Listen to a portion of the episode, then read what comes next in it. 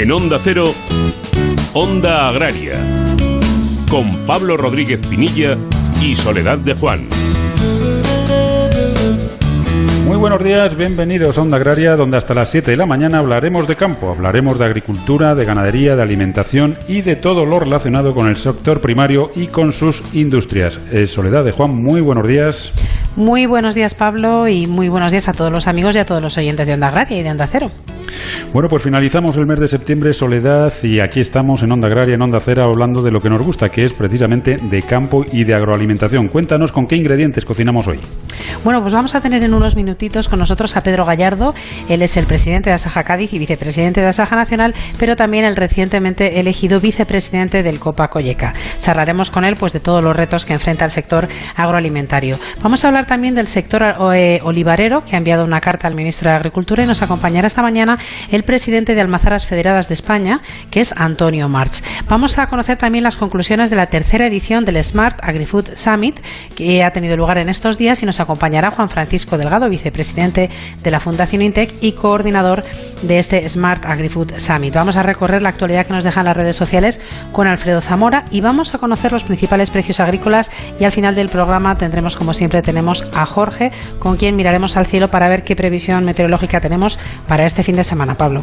Bueno, pues mucho trabajo por delante, así que recordamos muy rápidamente cómo contactar con nosotros a través del correo electrónico ondaagraria.onda0.es y también pueden seguirnos en redes sociales, en Twitter, arroba Onda Agraria y en LinkedIn.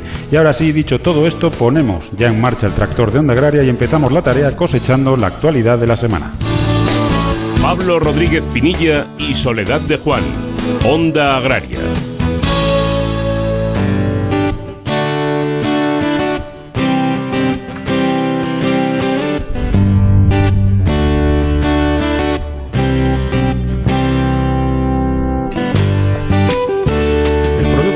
Bruto correspondiente a agricultura, ganadería, silvicultura y pesca creció un 3,6% en el segundo trimestre del año, por debajo del 4,4% que en julio avanzó el Instituto Nacional de Estadística. La actividad agraria y pesquera fue la única con evolución positiva en el segundo trimestre de este ejercicio frente a los primeros tres meses del año, ya que el PIB generado por la industria cayó un 19,1% y el de servicios un 21,9%.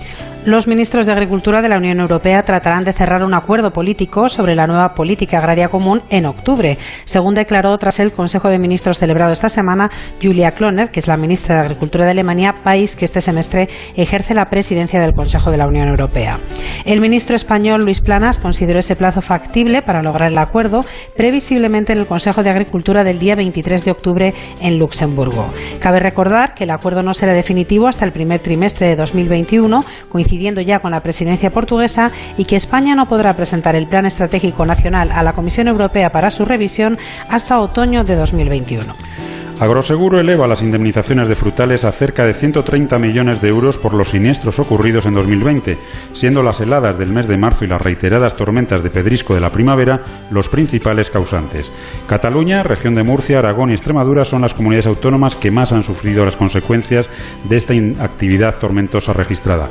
La superficie afectada ha sido de 46.500 hectáreas y por comunidades autónomas son Cataluña, región de Murcia, Aragón y Extremadura las que han experimentado las peores consecuencias, superando los 110 millones de euros que supone un 85,7% del total nacional. La directora general de Producciones y Mercados Agrarios, Esperanza Orellana, se reunió el pasado martes 22 por videoconferencia con los representantes del sector de los frutos secos para analizar el final de la temporada 2019-2020 y el inicio de la campaña 2021, así como las perspectivas de futuro de este sector. En el encuentro se planteó la puesta en marcha de medidas vinculadas a la futura PAC y se recordó que existen diferentes actuaciones impulsadas por el Gobierno, como la financiación de empresas afectadas por la crisis. La directora general trasladó el compromiso del Ministerio para llevar a cabo un exhaustivo seguimiento de la próxima campaña y seguir evaluando las oportunidades y los aspectos de mejora del sector, como por ejemplo la conveniencia de explorar las posibilidades de un etiquetado en origen obligatorio para estos productos. De cara a la campaña 2020-2021, los datos recogidos en el avance de superficies y producciones del Ministerio del mes de junio apuntan a una previsión de cosecha de almendra de 353.705 toneladas en cáscara, un 4% superior a la campaña anterior, y de 12.324 toneladas de avellana, lo que supone un 1,6% por encima del dato de la pasada campaña. La Unión de Llauradors detecta por segundo año consecutivo la presencia de materias activas de pesticidas en los cítricos de Sudáfrica y países de Mercosur, fundamentalmente de Argentina y de Uruguay, cuyo uso está prohibido en la Unión Europea. Tras comprar dichos productos en supermercados de la Comunidad Valenciana, los llevaron a analizar a un laboratorio homologado donde se pudo demostrar que el 40% de ellos contenía uno o dos materias activas prohibidas en la Unión Europea. Y terminamos hablando de nuestros suelos y es que el Ministerio de Agricultura, Pesca y Alimentación inicia el procedimiento de consulta pública del borrador del Real Decreto que establece la normativa para la nutrición sostenible en los suelos agrarios, cuyo plazo para la presentación de alegaciones finaliza el 15 de octubre. Esta nueva norma responde al compromiso del Ministerio de avanzar en la fertilización racional de los cultivos. Onda Agraria Onda Cero. No permitas que el mal tiempo arruine tu mejor cosecha, ni te arriesgues a que tu ganado corra peligro. No esperes a final del periodo para contratar un buen seguro agrario que te proteja. A ti, a tu familia, a tu negocio. El Ministerio de Agricultura, Pesca y Alimentación a través de ENESA subvenciona hasta el 65% del coste de tu seguro. Ahora es el momento. Mañana puede ser demasiado tarde. Plan de Seguros Agrarios. Asegura tu futuro. Gobierno de España. Agricultor. Sácale todo el partido a tu cosecha con agrocomparador.com. Recibe ofertas de compra a través de nuestra plataforma y elige aquella que sea más beneficiosa para ti, sin gastos, sin comisiones y sin compromiso. agrocomparador.com. Esta tierra nunca ha sido fácil, generosa sí, mucho. Es mi hija y la madre de mis hijos. Yo la cuido y ella me da sustento. Me ha dado tanto. Cuando la mimo, se pone tan bonita. Fertilizantes Mirad. Nos gusta la tierra. Pablo Rodríguez Pinilla y Soledad de Juan. Onda Agraria.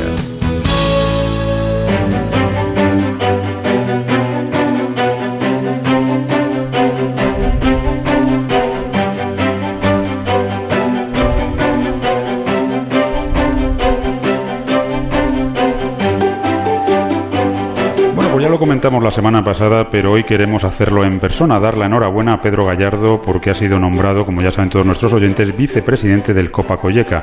Y, bueno, pues se une a esa ristra de nombramientos y de cargos que, que ya tiene Pedro, todos ellos relacionados con el sector agroalimentario. Pedro Gallardo, muy buenos días y bienvenido a Onda Agraria.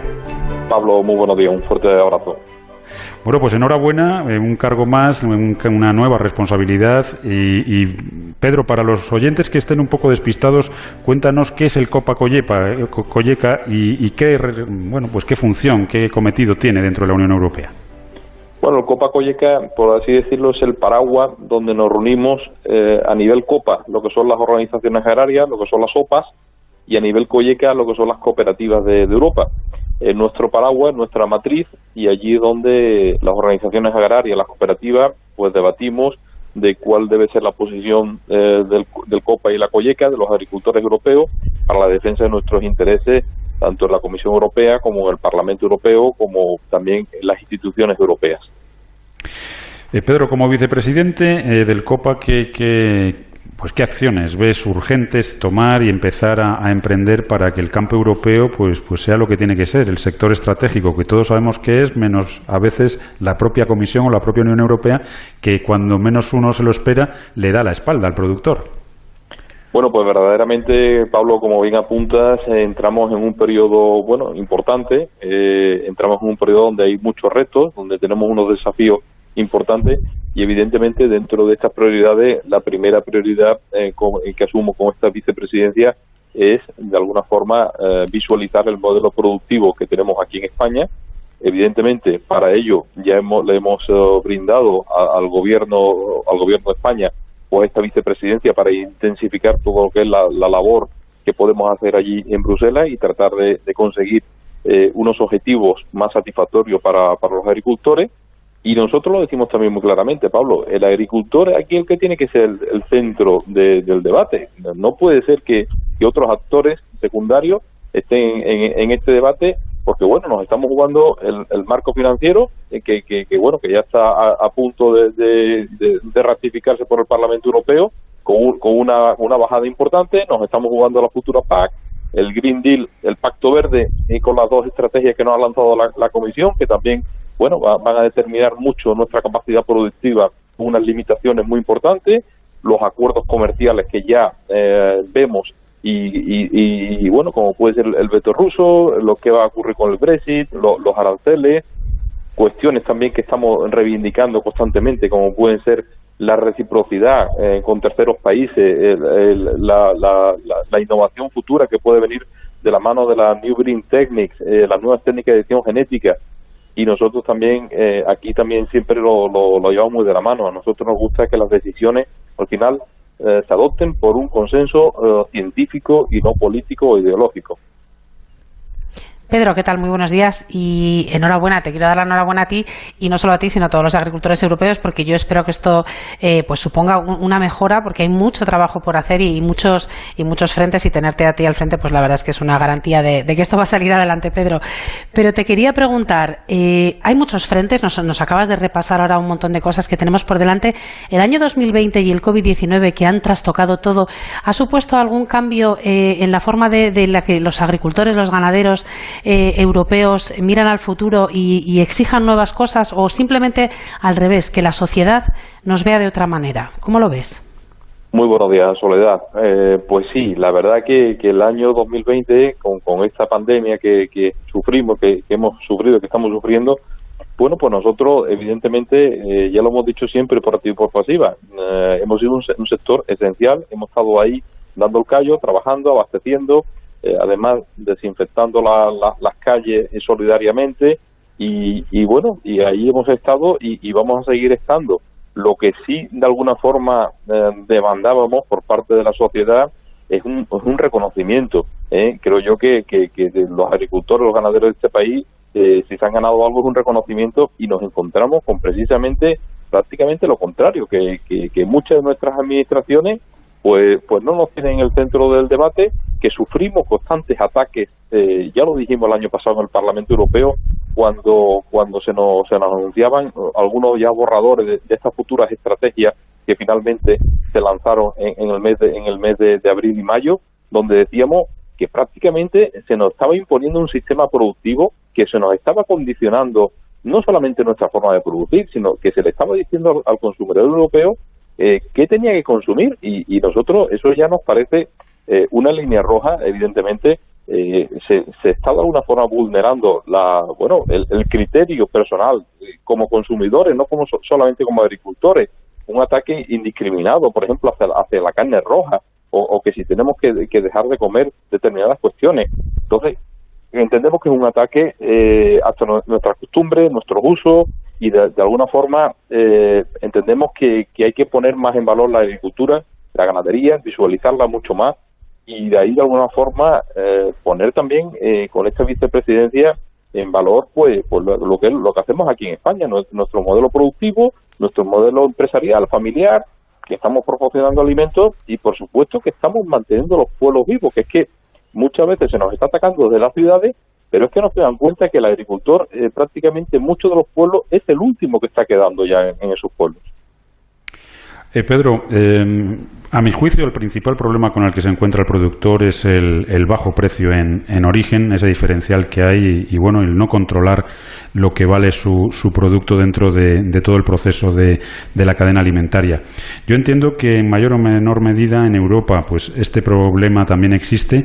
desde, desde el COPA, ¿qué, tenéis previsto eh, hacer para, para, bueno, pues tratar de poner en marcha esa equivalente a la ley de la cadena alimentaria para que se proteja de alguna manera lo que el productor tiene que cobrar?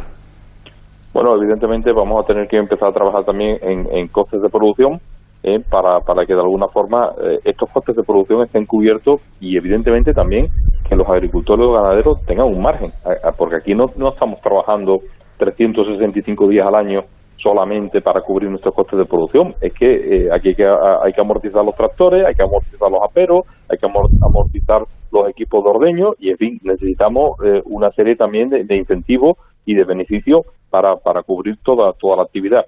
Vamos a proponer, eh, pues, pues evidentemente, que los grupos de trabajo que se estudien los costes de producción.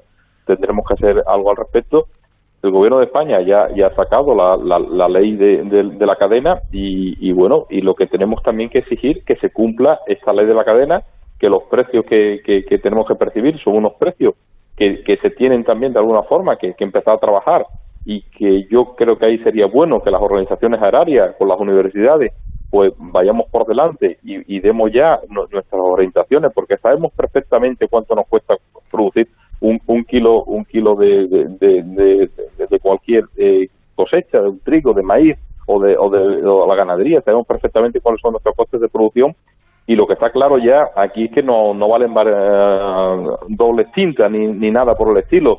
Si, si ya sabemos esto, pues evidentemente aquí lo que hay que también depurar, depurar eh, qué hay por medio desde, la, desde, desde que ese precio eh, va hasta, hasta el lineal y, ver qué, qué, qué está pasando por ahí en medio. Y cuando resolvamos, eh, si conseguimos resolverlo, Pedro, el tema del precio, de esos precios dignos y esos precios justos, resolveremos también otros temas como es el de, el de los jóvenes, la entrada de jóvenes en el, en el medio rural y el del despoblamiento, porque al final lo que cuando no tienes una actividad rentable te vas por mucho que ames la tierra que pisas, pero te tienes que marchar. Efectivamente, Soledad, es que es así. El, el joven mm, cuando entra en el sector no entra porque le den una golosina con una ayuda, realmente el joven que está entrando está entrando porque detrás tiene un, proyecto empresarial, tiene tiene un bueno pues una, una ilusión también y lo que no podemos estar hipotecando las futuras uh, incorporaciones de jóvenes porque eh, las ayudas están muy bien, pero desde luego aquí tiene que haber un, precio también, tiene que haber un mercado que funcione y evidentemente se le tiene que redistribuir al joven y al no joven, por supuesto, que mm, bueno pues pues con, con, con, unos costes cubiertos y con, y con un beneficio empresarial que, que también lo decimos desde aquí. Entonces tenemos que hacerlo porque si no es que eh, vamos a perder generaciones de jóvenes que vienen con mucha ilusión, que vienen muy preparados, que están muy profesionalizados y lo que no podemos perder precisamente eh, es un sector además que, que los últimos datos ya hemos visto que, durante, durante este semestre pues ha crecido un 3,6%. Cuando, cuando el PIB de, este país ha caído, estamos creciendo y, y evidentemente esto hay que reconocérselo. Bueno, pues esperemos, esperemos que, desde luego la sociedad en general se lo reconozca y que todos esos jóvenes que están animándose a llegar a este maravilloso sector, pues no se desanimen y tengan incentivos para, para iniciar la actividad. Pedro Gallardo, presidente de Asaja Cádiz, vicepresidente de Asaja Nacional, vicepresidente del Copa Colleca, muchísimas gracias por habernos acompañado como siempre y hasta otro día que sigamos hablando de campo. Muchísimas gracias a vosotros y un fuerte abrazo a los oyentes. Un saludo.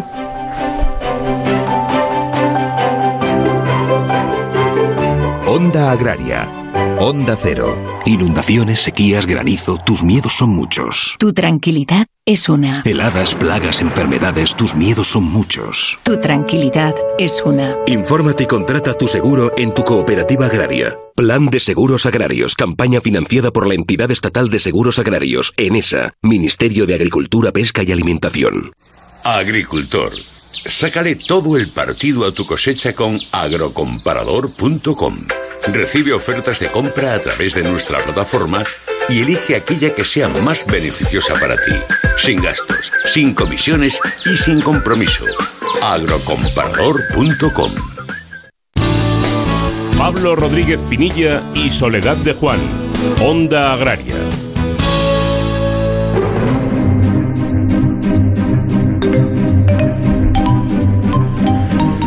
Bueno, Soledad, precio, precio, precio y más precio. Lo comentábamos con Pedro Gallardo, una de las prioridades, el gran problema, a nuestro juicio, del campo en general y del campo español en particular, y precisamente de precio y plazos vamos a hablar ahora.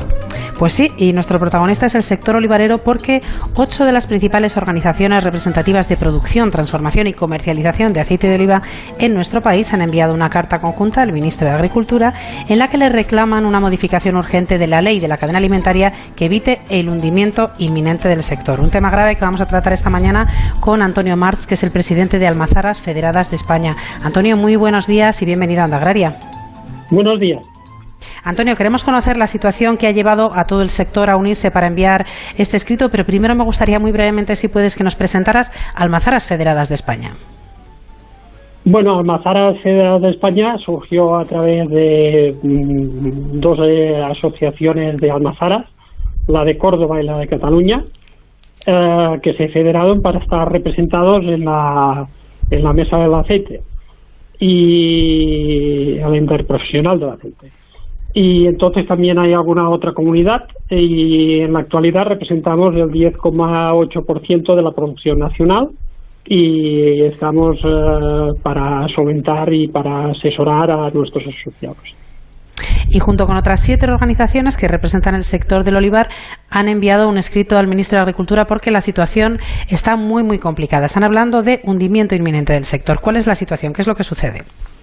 Bueno, el principal problema es de que la, de que la próxima campaña uh, se plantea con una gran incertidumbre en cuanto a la comercialización y a precios de mercado que se prevé con una campaña media alta. En cuanto a la producción se refiere, estimamos que sobrarán unos 500.000 toneladas de la campaña anterior. Desconocemos el volumen de exportaciones que llegará a España procedente de terceros países y a unos precios más bajos. Los aranceles de Estados Unidos, la incertidumbre del Brexit, la crisis del COVID y además la ley de la cadena. En cuanto a la ley de la cadena, nos está afectando de pleno a las almazaras eh, industriales que representamos el 40% de la producción nacional, ah, ya ah, que nos vemos obligados a pagar a unos plazos ah, de 30 días eh, de, la recepción de la aceituna. Históricamente ha sido el agricultor quien ha decidido el momento más adecuado para poner el precio a su producto y a partir de ese momento se ha computado el plazo de 30 días siempre dentro de la legalidad. A partir de esta campaña, la Agencia de Información y Control Alimentaria, IACA, ha interpretado que el plazo de 30 días se tiene que aplicar desde que el agricultor entrega las aceitunas.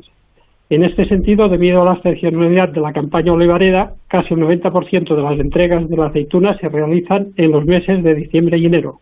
Una vez pasado, como máximo los 30 días, es decir, en enero-febrero, las almazaras industriales no tendrán más remedio que vender esa producción de aceite para hacer frente al pago de los agricultores. Al concentrar ese 40% de producción en el momento muy puntual de la campaña, es muy posible que los precios del aceite eh, de, la, de, la, oliva se hundan y provoquen un hundimiento de los precios.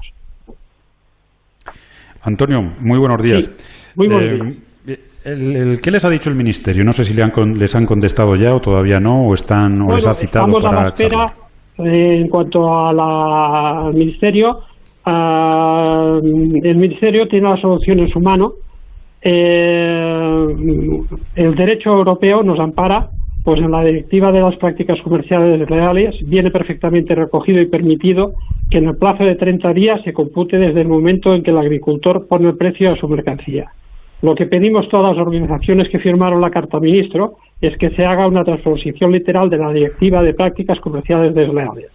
Estamos a la espera de que el ministro Luis Planas nos reciba y se abra una mesa de diálogo y así podemos solventar el problema que tenemos en estos momentos muy grave y que va a afectar mucho eh, al sector, al este 40% que, que somos los almazaras industriales, pero indirectamente va a afectar todo el sector, provocando un hundimiento de los precios.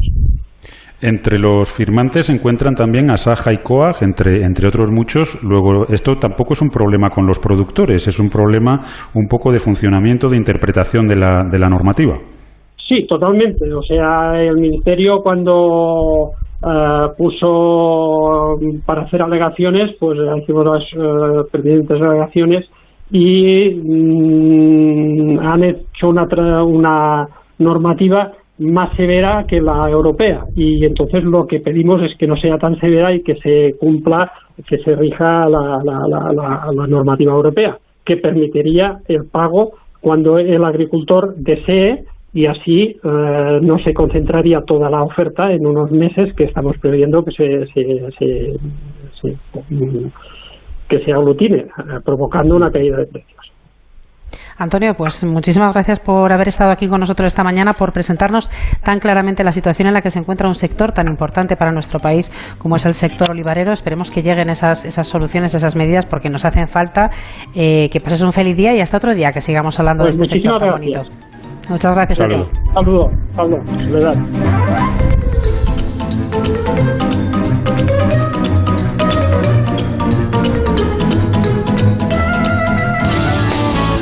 Rodríguez Pinilla y Soledad de Juan, Onda Agraria.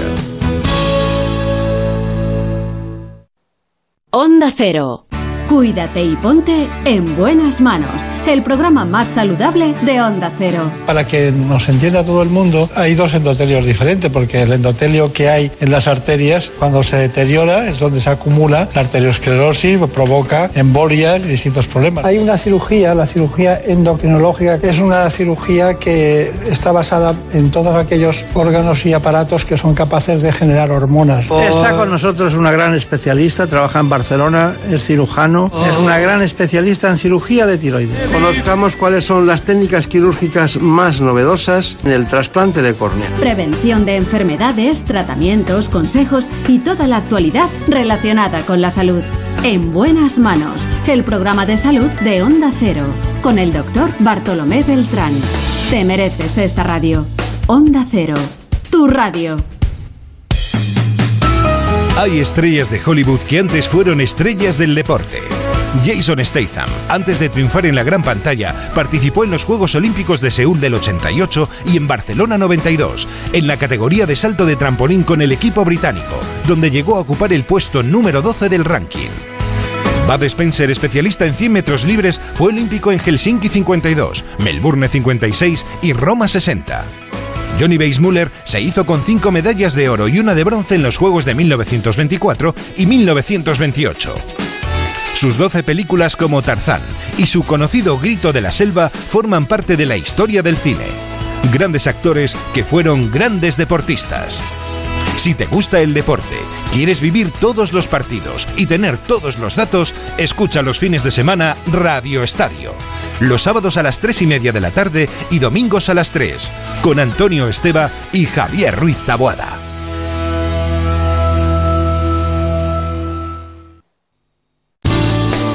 Pablo Rodríguez Pinilla y Soledad de Juan, Onda Agraria.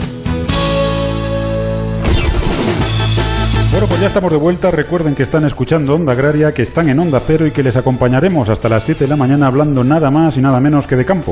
Y recuerden también que pueden hacer Onda Agraria con nosotros escribiéndonos a ondaagraria.es y también a través de las redes sociales en Twitter y en LinkedIn.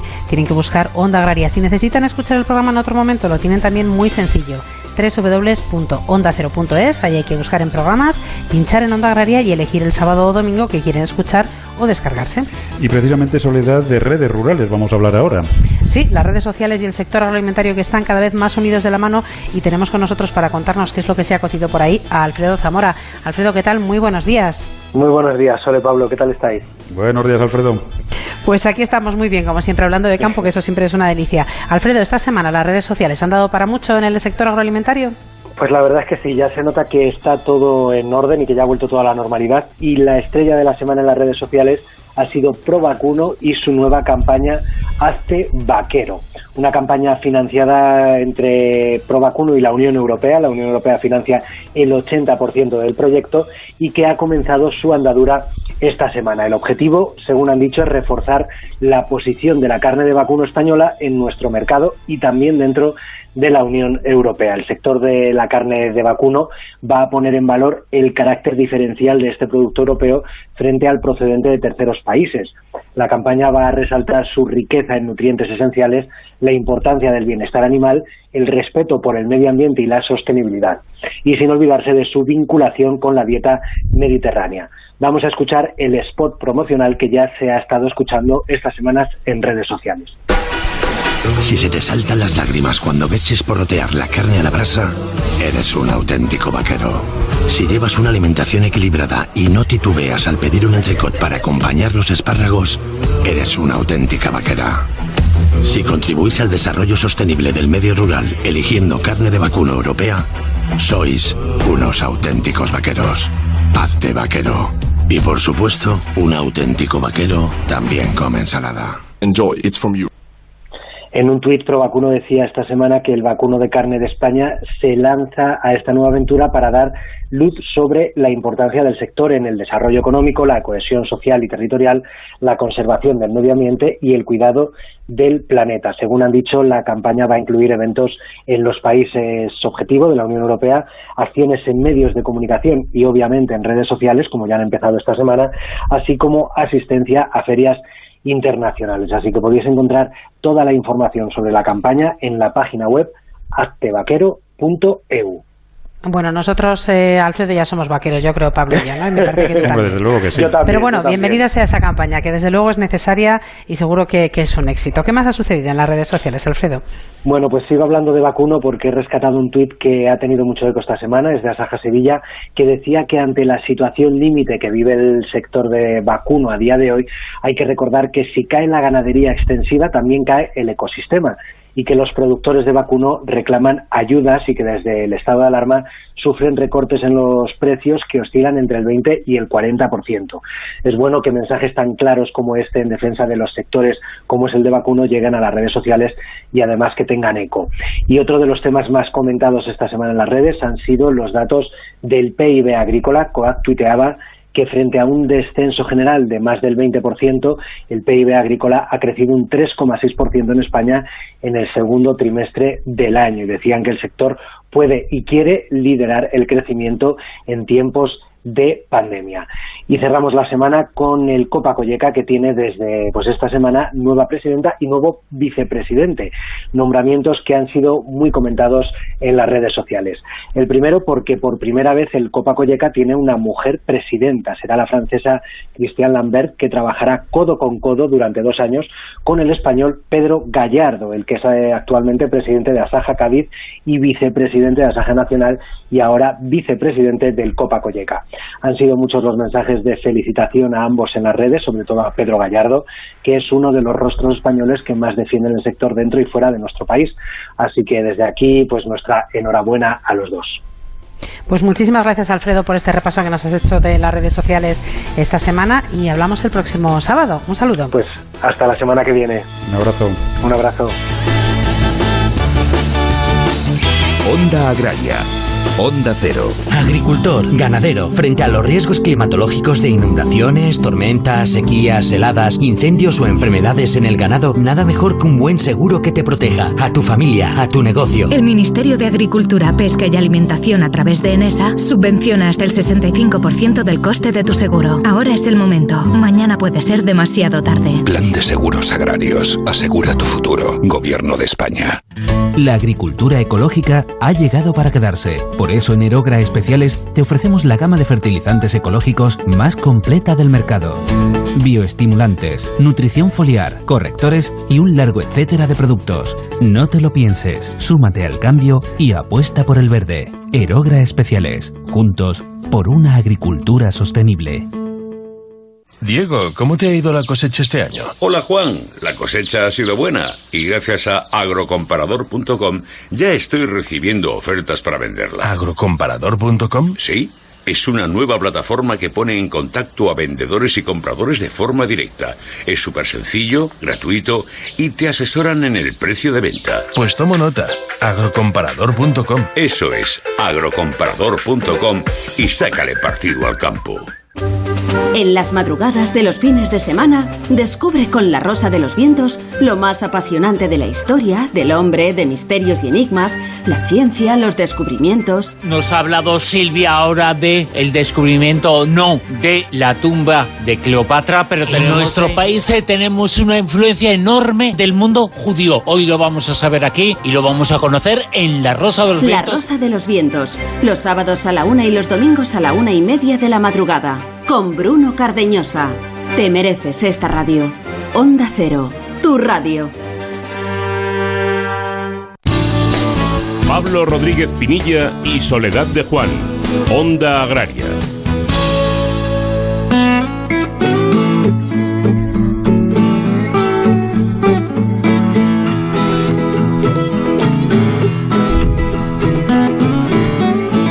Soledad, pues llega el momento en Onda Agraria de hablar de ganadería. Llegamos a la esquila y hoy vamos a hablar de una cuestión que preocupa y mucho a todo el mundo, desde luego desde el campo hasta la mesa y sobre todo al consumidor, que es el bienestar animal. Vamos a conocer mejor un sello que certifica este bienestar, que es el sello Welfare. Y lo vamos a hacer con Antonio Velarde, que es el jefe del programa Bienestar Animal del IRTA.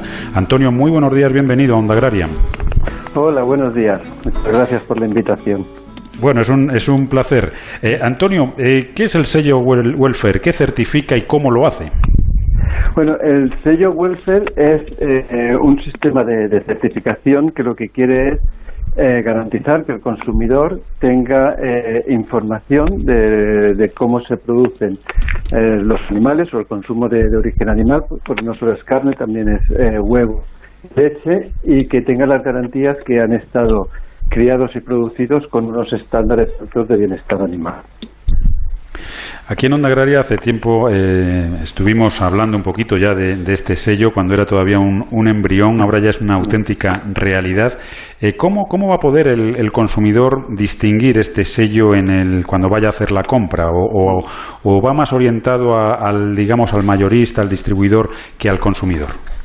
No, este, este sello va, orientado al, consumidor porque verá que, en, las, en las bandejas, en los envases de de los productos de, leche, de huevo, de carne que, compren, tendrán un sello que es una W, que, es la inicial de, welfare, que es, que es una palabra que, viene de, la mezcla de dos, dos palabras, ¿no? De justo y trato, ¿no? Un trato justo y, verán esa W, eh, que puede ser negro o en verde, que les informará de, de cuáles han sido las condiciones. Y además puede ir a la página web, que habrá una página web se llama animalwelfare.com, eh, donde podrán mirar cuáles son los criterios y los parámetros que se evalúan. Eh, Antonio, ¿qué tal? Muy buenos días. ¿En qué productos podemos encontrar este, este sello? Se pueden encontrar en, carnes, carnes de, porcino, de bovino, de ovino, de aves de, pollos, ahora estamos trabajando también con, con conejos y también en, huevos de gallinas de puesta y en leche. Es decir, que lo podemos encontrar pues en un, en un abanico muy amplio de toda nuestra alimentación y sobre todo, pues claro, estamos hablando de, de, animales, estamos hablando de bienestar animal que cada vez importa más a los consumidores que sobre todo quieren conocer, ¿no? Sí, sí, sí, los consumidores. Eh, esta, esta iniciativa, cuando, como bien has comentado, ahora ha pegado un gran salto ¿no? de, de interés que viene promovido por, por las grandes distribuidoras, los supermercados, pero al final los supermercados es un reflejo de, de, lo que quiere el consumidor, ¿no? Porque son los que más cerca están. Y es lo que se ha visto ahora, ¿no? Que hay un interés por, de los consumidores para saber eh, cómo es el origen de, de, los, de, los productos que consumen y cuál ha sido el trato, bueno, el bienestar entre otras otras cualidades, ¿no? Que también les interesa. Eh, Antonio, a mí me gustaría, eh, de cara a los consumidores que nos están escuchando, pues eh, lanzar un mensaje de tranquilidad en cuanto a que el sector productor trabaja pues con el bienestar como objetivo principal. Es decir, hay muchas, corren por las redes sociales lamentablemente vídeos, corren grabaciones, algunos incluso reportajes que, han hecho mucho daño al sector y, yo creo que eso son excepciones que corre el peligro de que se generalice y que la gente crea que eso es lo normal cuando se está trabajando con animales, cosa que yo creo que nada más lejos de la realidad. Sí, efectivamente, lo, lo que ocurre o lo que sale a la luz muchas veces, eh, bueno, son excepciones, ¿no? Porque no tenemos, tenemos que tener en cuenta que la Unión Europea tiene una legislación en bienestar animal, en la protección de animales de producción, que es la legislación más exigente que, hay en el mundo. Y esa legislación es de obligado cumplimiento. Por lo tanto, todos los animales que se producen en la Unión Europea vienen con unas condiciones mínimas de protección, que esas se tienen que cumplir sí o sí. Y muchas veces los casos que, que vemos, los, los escándalos ¿no? que aparecen a veces en mataderos o, o, en granjas, muchas veces son situaciones que eh, infringen eh, la legalidad, ¿no? que estarían penalizados. Por lo tanto, son claramente excepciones y no es la regla general que, que, es eso, no proteger el bienestar y además hay muchos veterinarios oficiales que velan porque eso se cumpla. ¿no? Y también hay inspecciones de la Unión Europea que vienen a, mirar que los veterinarios oficiales eh, inspeccionan adecuadamente las granjas y los mataderos para que cumplan con, con la legislación. ¿no? Por lo tanto, hay una, hay una, una base eh, protección que, que ya tienen que cumplir y lo que quiere hacer este sello es dar un más atrás, ¿no? el requisito el requisito es que tienen que cumplir la legislación porque si no no se pueden certificar si hay algún criterio que no lo cumplen y luego lo que informa este certificado es que eh, que, que eso que hay un plus por encima de lo que marca la legislación en bienestar animal. Bueno, pues con ese mensaje tranquilizador y sobre todo con, la obligación ya de buscar ese, ese, sello en estos alimentos que nos comentaba, pues, pues vamos a, despedirnos. Antonio Velarde, jefe del programa de bienestar animal de, del IRTA, muchísimas gracias por, por habernos acompañado y enhorabuena por haber puesto en marcha este Más Allá, que certifica que, que ese bienestar animal desde luego está presente en esa explotación concreta. Un saludo y hasta otro día. Gracias, muchas gracias y para hacer difusión de esto. Un saludo y hasta la próxima. Un saludo. Pablo Rodríguez Pinilla y Soledad de Juan, Onda Agraria. Inundaciones, sequías, granizo, tus miedos son muchos. Tu tranquilidad es una. Heladas, plagas, enfermedades, tus miedos son muchos. Tu tranquilidad es una. Infórmate y contrata tu seguro en tu cooperativa agraria. Plan de Seguros Agrarios, campaña financiada por la Entidad Estatal de Seguros Agrarios, ENESA, Ministerio de Agricultura, Pesca y Alimentación.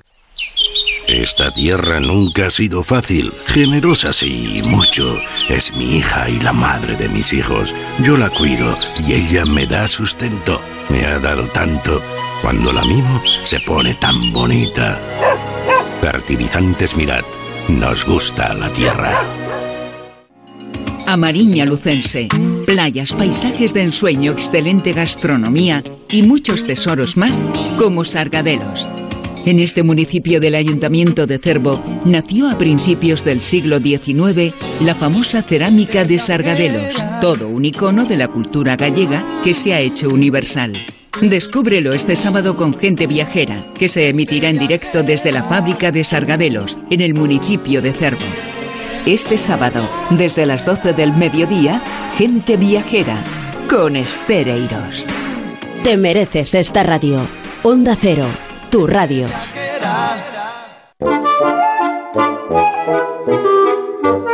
Onda Agraria. Onda Cero.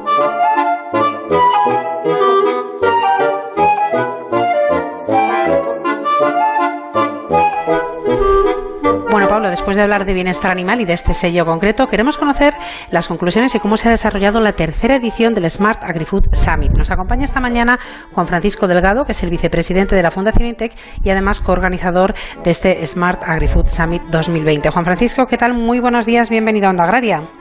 Hola, buenos días, muchas gracias. Encantado de estar aquí en este programa vuestro tan tan cercano a la agricultura. Pues es nuestra obligación. Los días 24 y 25 de septiembre, esta semana, se ha celebrado el Smart Agri-Food Summit. Me gustaría preguntarte, Juan Francisco, lo primero, eh, ¿cómo ha sido el formato este año en el que el COVID lo ha trastocado todo? Pues sí, la verdad que ha sido un formato que lo hemos eh, hecho nuevo, innovador, pues es un formato híbrido, le hemos llamado, entre presencial y virtual. El primer gran evento que creemos que se hace en Europa con ese formato, ¿no?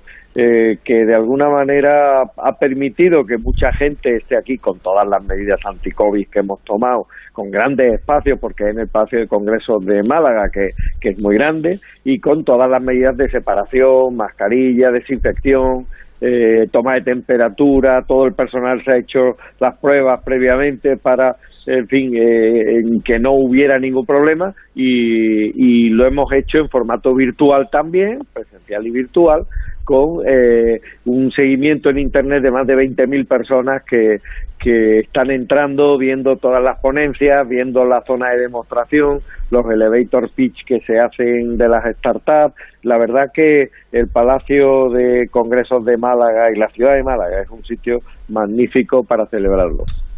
Antes de preguntarte por, bueno, por cómo has visto este año el evento, me gustaría que nos contaras, para aquellas personas que, que no lo conocen, cuál es la filosofía de este evento, eh, los objetivos y la temática.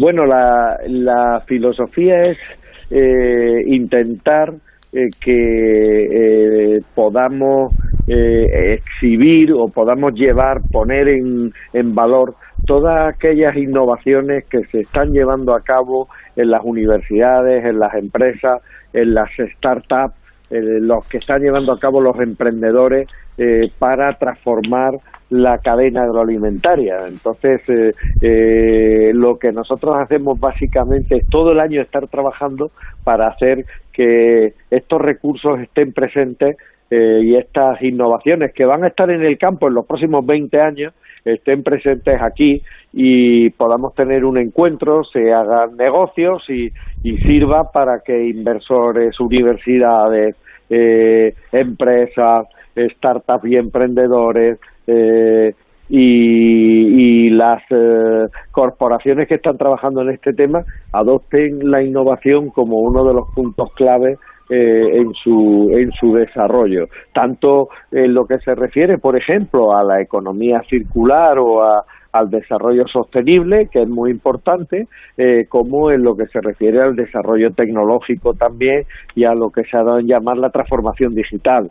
Eh, todo esto eh, es lo que vemos en el evento eh, y, que en Europa pues el, el evento ya por excelencia de este sector que es una referencia internacional porque tenemos gente del Silicon Valley, de Israel, de, del norte de Europa, de, en fin, de los países árabes, de, de todos los lugares donde donde de alguna manera la innovación está presente en la cadena agroalimentaria. Eh, Juan Francisco, muy buenos días. Nos quedan apenas 30 segundos, pero sí que me gustaría que nos, que nos reflejara un poquito el ánimo que tienen ahora mismo esas startups, esas, ese sector tecnológico ligado al, al campo. ¿Están animados para, para seguir creciendo? Pues sí, la verdad que los vemos muy rápidamente, te digo que los vemos con una ilusión y con unas ganas y un empuje tremendo. Y además cuando hemos visto que el sector agroalimentario ha sido el que ha respondido después del sector sanitario mejor al COVID, porque no se ha roto la cadena en ningún momento, afortunadamente no había una crisis alimentaria y, los innovadores están muy animados porque además los inversores están haciendo, que esto es lo importante, están haciendo apuestas también en este sector. Y cada vez hemos celebrado un foro de inversores aquí, que cada vez ha habido más gente. Y además que queremos crear un club de inversores dedicados solo eh, a este tema en la que vamos a traer eh, pues dinero para inyectar en esas empresas innovadoras eh, tecnológicas eh, relacionadas con la agricultura, la ganadería, la pesca y la transformación, que es muy importante en la industria de transformación, la industria 4.0, la robotización, etcétera, etcétera. Pues nos quedamos, Juan Francisco, con ese mensaje de optimismo y sobre todo positivo de nuestro sector. Muchísimas gracias por haber estado con nosotros esta mañana y hasta otro día. Muchas gracias, buenos días.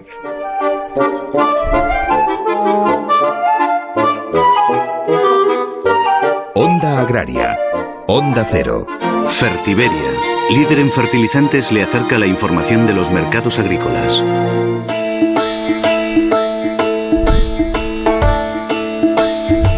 Cada semana, repasamos los principales precios agrarios. Empezamos con el trigo blando panificable, que se ha pagado a 186,35 euros tonelada. El trigo duro lo ha hecho a 216,10 euros tonelada. La cebada pienso, 161,42 euros tonelada. Y el maíz grano, 181,50 euros tonelada. Vamos a repasar también precios medios en origen de frutas y hortalizas y vamos a hacerlo por cada 100 kilos, empezando con la clementina, 39,89 euros. La naranja del grupo Nabel, 24,37 euros, la alcachofa 64,20 euros y terminamos nuestro repaso de hoy con la cebolla que se ha pagado a 13,04 euros cada 100 kilos. Fertiberia. Toda una vida siendo referencia en la agricultura española. Con una apuesta firme y constante por la innovación y la sostenibilidad. Ofreciendo productos y servicios de primera calidad. Dando respuesta a todas las necesidades del agricultor y persiguiendo siempre la máxima rentabilidad de sus cultivos. Solo una marca. Fertiberia.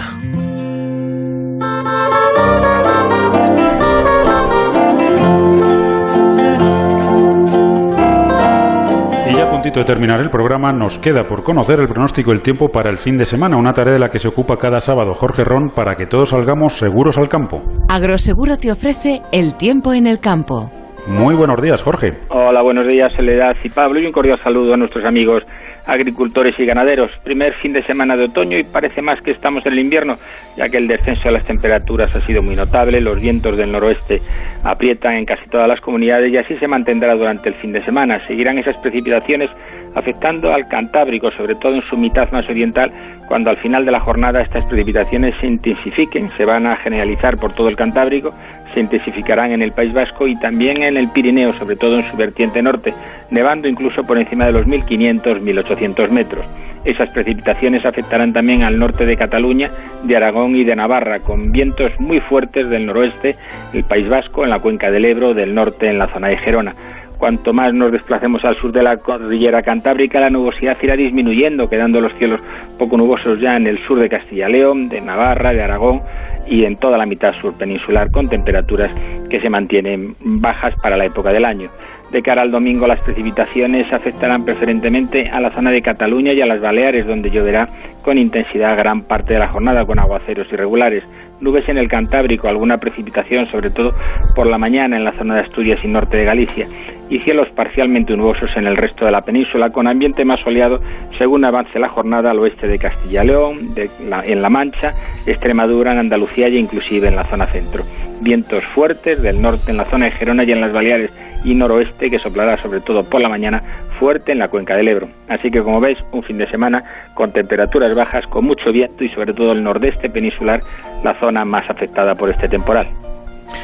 Bueno, pues la verdad es que poquito a poco nos vamos metiendo en el, en el otoño. Jorge, no sé qué, qué previsiones hay para esta semana, que ya nos contarás mañana.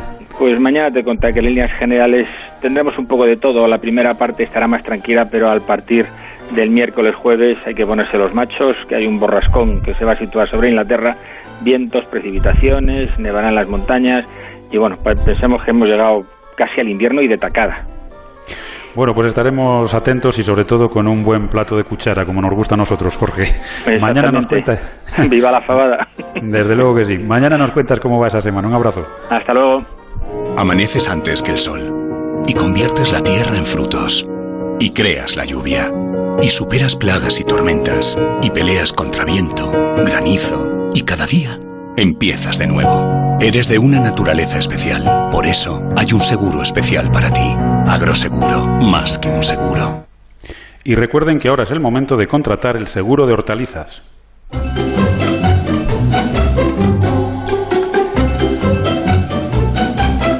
Bueno, Soledad, pues ahora sí que sí, se nos acabó el tiempo, pero ya sabes que solamente por hoy, porque mañana de 6 a 7 de la mañana tenemos aquí una cita con el campo y con el mar también. Cuéntanos de qué vamos a hablar mañana.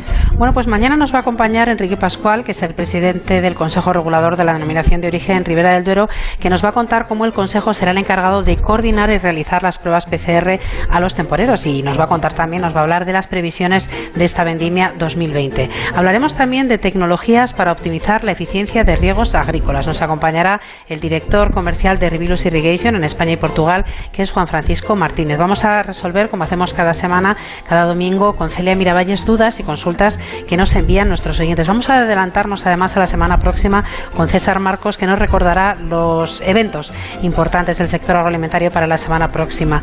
Vamos a hablar también del sector pesquero, en concreto de la problemática de la flota de palangre de superficie con el marrajo dientuso. Nos acompañará el secretario general de Cepesca, que es Javier Garat. Y en España, que bien me sabes, vamos a seguir disfrutando del mar porque vamos a disfrutar del atún, Pablo, como siempre, con la ayuda de Marcos Galván desde Onda Cero a Alcázar de San Juan. Y terminaremos, pues como hoy, hablando con Jorge para que nos cuente exactamente esa borrasca que parece que se nos viene ya encima para la semana próxima, qué tiempo nos espera en el campo para nuestros cultivos y para nuestros animales. Bueno, pues esos serán los ingredientes que utilizaremos mañana para cocinar a fuego lento aquí en Onda Agraria. Mientras tanto, hoy Onda Agraria ha sonado como ha sonado gracias a que José Luis Gómez estuvo en el control técnico a los mandos de la vendimiadora. Soledad, que pases un buen sábado y hasta mañana. Pues feliz día a todos y hasta mañana domingo.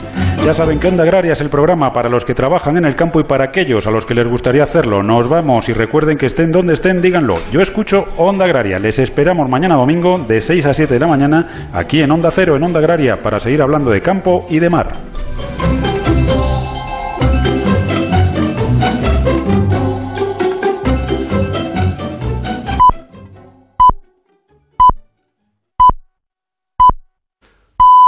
Son las 7, son las 6 en Canarias y esto es lo que está pasando ahí fuera.